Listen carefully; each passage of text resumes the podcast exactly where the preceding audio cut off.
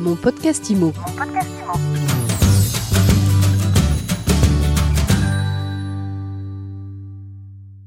Bonjour à tous et bienvenue dans ce nouvel épisode de mon podcast IMO, le premier épisode 2022 en live de l'Automobile Club de France, place de la Concorde à Paris, où l'on retrouve Laurent Vimont, président de Ceinturie 21. Laurent, bonjour. Bonjour Ariane. Laurent, vous venez de publier votre bilan annuel du marché de l'ancien. Vous parlez d'une année record. Comment est-ce que vous qualifiez l'année écoulée? D'exceptionnel. Je l'ai souvent dit, on est euh, miraculé du Covid, alors record en nombre de transactions, on va toucher 1 million 100 000, 1 million 200 000 transactions, record de prix mètre carré tant pour les maisons que les appartements, avec des hausses de plus de 7% pour l'un et pour l'autre, record du prix de vente moyen France entière maison-appartement, record de délais de vente qui sont raccourcis comme jamais en France, tant pour les maisons que les appartements, d'écart entre le prix de mise en vente et le prix de vente final, et puis record aussi en nombre d'investisseurs, puisque en France, en 2021, il s'est fait une vente sur trois investisseurs, plus de 30% des ventes. Je précise, c'était, 2000, c'était 17% en 2014, donc quasiment 100% de hausse. Qui est-ce qui achète aujourd'hui? Ben, Les primo-excédents portés par des taux bas, euh, les secondo-excédents qui quittent dans les grandes villes et qui utilisent les plus-values importantes réalisées pour mieux se loger et habiter euh, à 4-5 km de l'endroit où ils habitaient, les investisseurs et les retraités. Donc il y, y, a un nombre important d'acquéreurs. En fait, les taux bas ont augmenté le pouvoir d'achat des acheteurs et le nombre d'acheteurs solvables. Vous avez parlé, vous évoquez le mal-vivre ni du confinement qui alimente ce marché. Comment est-ce que ça s'est manifesté? Comment est-ce que ça se manifeste encore? Principalement dans les grandes villes de France, euh, le, confinement a, généré des situations difficiles chez des gens qui avaient par exemple un couple avec deux enfants dans 70 mètres carrés à Paris. Donc c'était euh, un salon et puis deux chambres. Euh, et cette souffrance de proximité, de promiscuité, a donné envie d'autre chose. Et donc ils ont arbitré, considérant que dans Paris par exemple 70 mètres carrés ça vaut en moyenne 700 000 euros. Et ont découvert qu'avec 700 000 euros à 4 km, ils avaient 100 mètres carrés une terrasse, un balcon ou une maison et jardin. Et ils se sont dit, on ne veut plus revivre ça, on a envie de mieux vivre notre logement.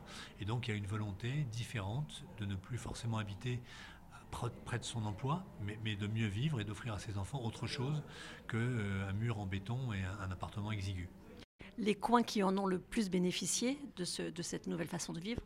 Vous avez d'abord la première couronne, euh, l'île de France, dont les prix ont monté de 8% en maisons et appartements, et puis ensuite tout ce que j'appelle moi les, les, villes de sous-préfecture euh, qui ont retrouvé de l'attrait parce que euh, les grandes villes ayant été pas désertées mais légèrement évitées, elles ont retrouvé de l'activité et ça a poussé à la fois les volumes de vente et à la fois les prix.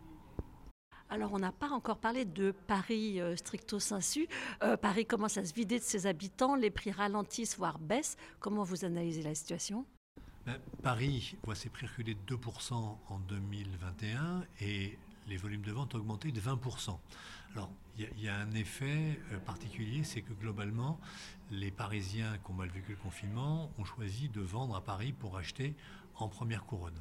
Euh, et puis qu'ils ont été plus nombreux à le faire qu'avant, ce qui a fait baisser les prix. Donc Paris retrouve une forme d'équilibre avec un équilibre euh, pas encore tout à fait juste entre vendeurs et acquéreurs, mais néanmoins, le déséquilibre qu'on a connu entre un achat, pardon, un mandat en vente pour 50 acheteurs euh, est en train de se réajuster et les stocks se sont consolidés, ce fait que les acheteurs peuvent choisir, prennent leur temps et s'arrêter la hausse des prix.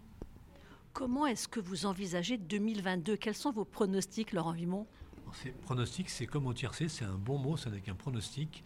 Euh, je pense que la tendance sera baissière en volume de vente parce qu'encore une fois, la hausse des prix euh, fait que les primo-excédents, les moins de 30 ans, après ouvriers, sont impactés par cette hausse et ils ne peuvent plus acheter.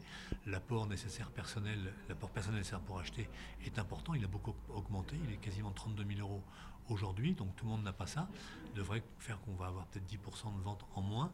Sur les prix, j'ai beaucoup de mal à faire un pronostic parce qu'on est sur un marché déficitaire entre l'offre et la demande et il est probable que si les taux restent pas, les prix continuent un peu à augmenter.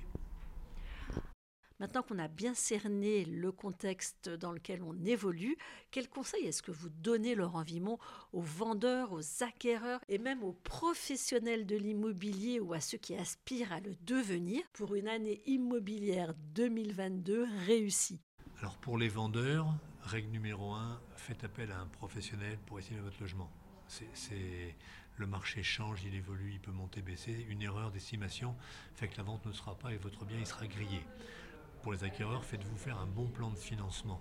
Et puis, euh, testez le marché, regardez-le, étudiez-le. Mais quand le bien vous plaît et que vous imaginez que vous serez heureux dedans, achetez-le. Pour les professionnels, bah, restez concentrés sur euh, ce magnifique métier qui est le plus beau métier du monde à mes yeux, qui consiste à accompagner dans un projet de vie, ce qui est un acte plutôt noble. Et puis euh, faites-le sous enseigne, alors avec la mienne de préférence, mais c'est une garantie de réussite accélérée. Euh, et, surtout faites-le avec la conviction que vous allez aider quelqu'un à vendre, à acheter quelque chose de merveilleux. Et pour ça, il faut être formé. Formé sur le comportement, formé au niveau commercial, formé au niveau juridique, financier, parce que globalement, dans notre univers actuel, avec le digital qui a changé beaucoup de choses, la plus grosse révolution pour moi, c'est que le savoir a changé de camp. Et que les consommateurs aujourd'hui sont surinformés. Parfois, ils, en, ils s'en savent plus que les professionnels eux-mêmes. Donc, formez-vous pour être au niveau des consommateurs. Merci beaucoup, Laurent Vimon. Merci, Ariane. Bonne journée, bonne année. Merci Laurent, belle journée, belle soirée, belle année à tous et merci d'être de plus en plus nombreux à nous suivre sur MySweetImo et sur toutes les plateformes d'écoute. Mon podcast Imo. Mon podcast Imo.